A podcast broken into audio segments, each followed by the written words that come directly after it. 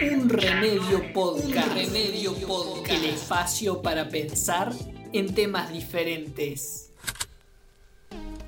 Hola, hola, ¿qué tal? ¿Cómo están? Les doy la bienvenida a un nuevo episodio de Un Remedio Podcast.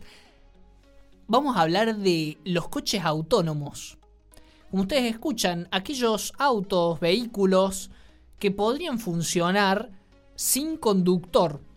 Y hablo de que podrían funcionar porque aún hoy son una hipótesis o funciona como algo utópico que se está intentando desarrollar de cara al futuro, pero cada vez está un poco más cerca. Así que vamos a hablar de todo lo que podría llegar a implicar esto, que realmente podría llegar a tener hasta un impacto mucho más grande del que puede parecer a primera vista. Así que bueno, vamos a hablar un poco en primer lugar sobre la la breve historia en realidad de los coches autónomos, porque hay una, una curiosidad que uno piensa en un, en un vehículo sin conductor y parece una idea futurística como que surgió hace bastante poco tiempo.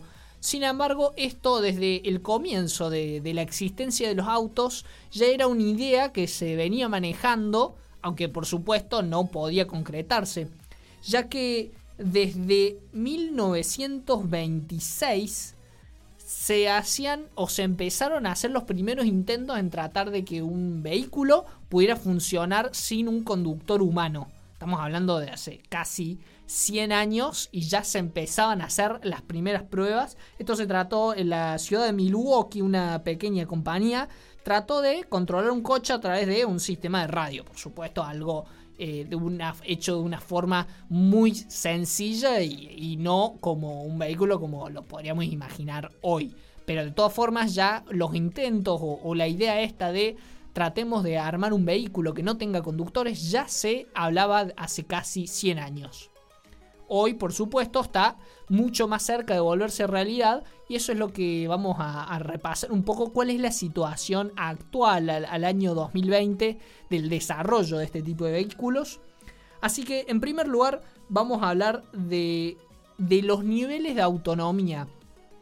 ¿Qué son los niveles de autonomía? Bueno, quiere decir que los coches autónomos no es que tenés vehículo que no es autónomo y vehículo que sí es autónomo, sino que lo tenés en diferentes grados. Hay vehículos que son un poco más autónomos, hay otros que son menos autónomos. Entonces, según la, clasificación que, han armado, se, tratan de seis niveles de autonomía. Nivel 0, menos autonomía. Nivel 5, autonomía completa. Entonces vamos a hablar eh, brevemente ya si ustedes entran a la página de Instagram arroba unre.medio van a, van a poder ver el informe que ahí explica de, qué se trata bien cada uno de, de los niveles. Pero bueno, ahora vamos a hacer un breve repaso. Entonces, Nivel 0 quiere decir un auto sin asistencia de ningún tipo, es decir, todo lo opuesto a un coche autónomo. Nivel 1 se trata de conducción asistida, es decir, un auto que, por ejemplo, tiene entre sus posibilidades la opción de ponerlo en velocidad crucero. O algún tipo de detalle así, que es como una breve ayuda, pero no, no es una gran autonomía. Eso se considera un auto de nivel 1. Después, un auto de nivel 2 también es un, es un auto un poquito más desarrollado que el nivel 1, aunque bastante similar. Que lo que tiene particular es que este auto se puede mover por sí mismo, solo, durante un breve tiempo en condiciones muy simples, en trayectorias lisas, vos lo podés dejar y el auto continúa su vida sin problema. Después se encuentran los autos de nivel 3 que son de autonomía condicional o también semiautonomía donde el auto ya empieza a operar de forma bastante autónoma en el sentido de que aunque todavía hay un conductor humano, el auto se puede mover a través de grandes distancias de tiempo el auto puede funcionar y no hace falta utilizar ningún conductor humano.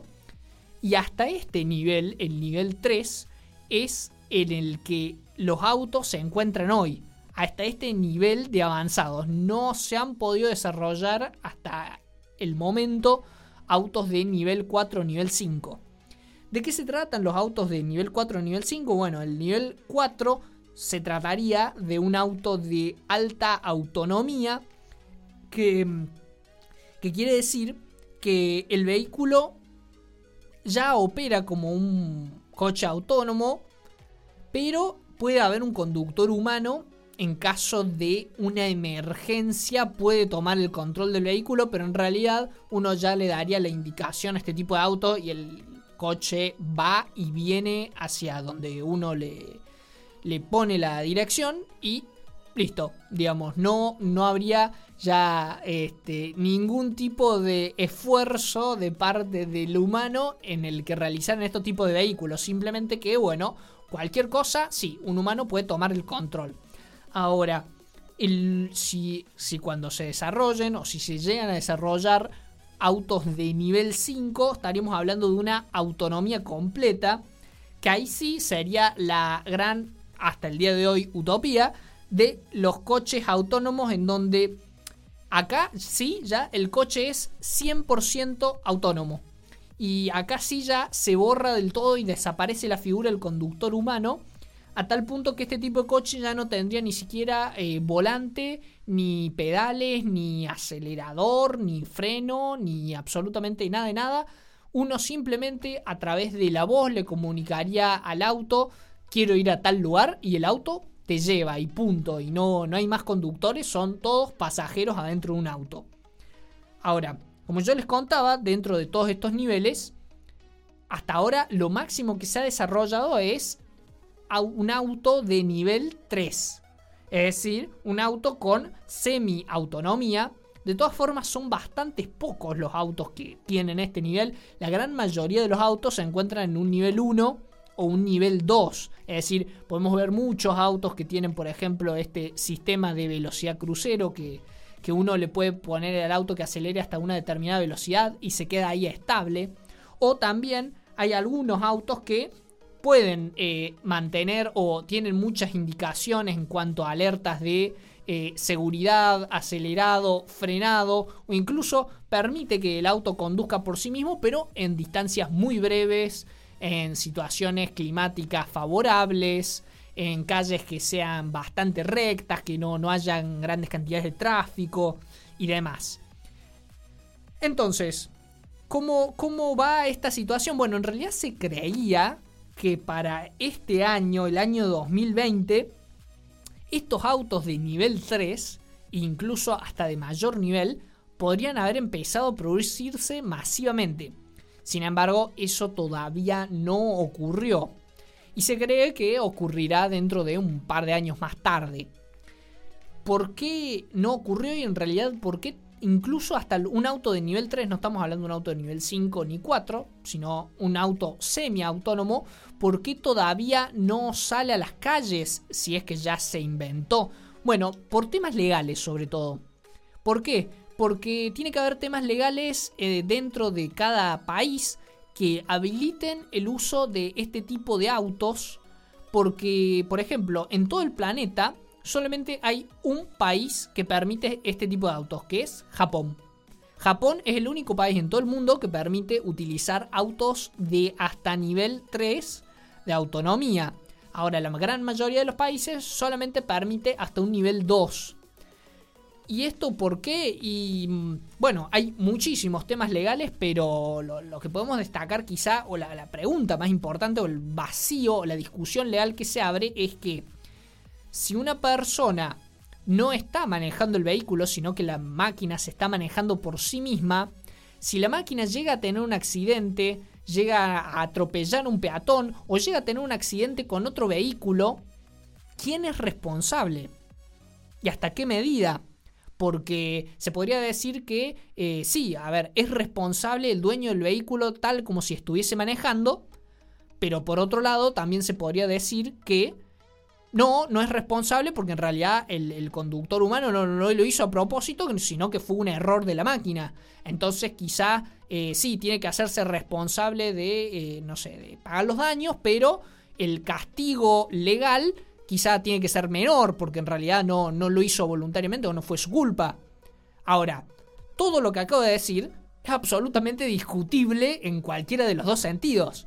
Entonces, por eso, eh, muchas veces en esto, que es quizá súper básico, y en un montón de otras cuestiones, es que se tiene que desarrollar algún tipo de cuestión legal en la que se pueda decir, bueno, en caso de determinada situación, cómo se debe proceder, cómo se debe continuar. Ahora, por eso es que, bueno, los vehículos de nivel 3 dentro de todo están bastante frenados.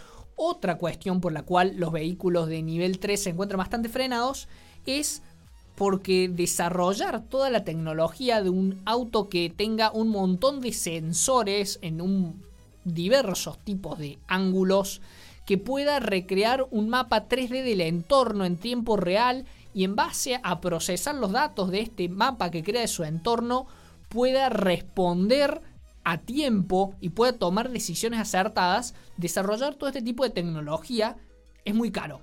Y tan caro que incluso empresas hoy muy famosas de autos no pueden desarrollar un coche autónomo por sí mismo y tuvieron que llegar al punto de establecer alianzas. Les voy a contar de algunas de las alianzas. Por ejemplo, Ford y Volkswagen se unieron, han hecho una alianza. Estamos hablando de dos compañías sumamente potentes dentro de lo que es la industria del auto. Bueno, Ford y Volkswagen se tuvieron que unir entre ellas para poder invertir 2.500 millones de euros. O sea, es una cantidad de plata muy grande. Por eso demuestra justamente lo, caro y por eso también demora un poco más el desarrollo de este tipo de vehículos. Porque eh, entre Ford y Volkswagen se han unido para desarrollar una empresa que se llama Argo, que ¿qué es lo que hace? Desarrolla software, hardware e inteligencia artificial, porque recordemos de que estos tres componentes son esenciales para poder desarrollar autos con mayor nivel de autonomía. Si te falta alguna de las partes, básicamente no podés desarrollar el auto o no podés continuar desarrollándolo a mejores niveles de autonomía. Pero no solo Ford y Volkswagen son empresas que han invertido en esto, también hay otras empresas como Toyota, General Motors, Uber, Honda, Lyft, Daimler. Todas ellas forman hasta parte de un consorcio para la seguridad del vehículo automatizado que fue fundado en 2019. Es decir, todas estas empresas básicamente ya han hecho como un tipo de agrupación en la que dicen, bueno, nosotros estamos viendo o estamos debatiendo el tema este de eh, lo que es el desarrollar vehículos autónomos. Por otra parte, también algunas empresas que han hecho ruido en el, eh, digamos, y se han vuelto bastante famosas por los experimentos que han intentado hacer, se encuentra Waymo, y ustedes dirían, ¿quién es Waymo? Bueno, es la empresa Google. Porque muchos, por ejemplo, pueden distinguir quizá, ah, sí, escuché de que Google hizo o está experimentando, está tratando de hacer un coche autónomo. Bueno, sí. ¿Cómo lo hace? A través de la empresa esta, la empresa Waymo. Después también, eh, bueno, Renault también está intentando de, de, elaborar algunos vehículos autónomos. También se encuentra Mercedes-Benz, que está asociada con otra empresa alemana que se llama Bosch. Y, muchos también están probando en, bueno, en diferentes ciudades. Eh, en Estados Unidos se ha probado bastante, se ha probado en las ciudades de, San José, en California, se ha probado en, en, Arizona. Después también se está probando en Europa, en algunas partes. Se espera que se pruebe en París en el próximo tiempo. Y también, bueno, eh, otra marca que también ha tenido su impulso se trata de Tesla, la, la compañía de Elon Musk. Eh, que bueno, muchos lo, conocen hoy por haber llevado a cabo el, proceso del lanzamiento de la, del cohete SpaceX.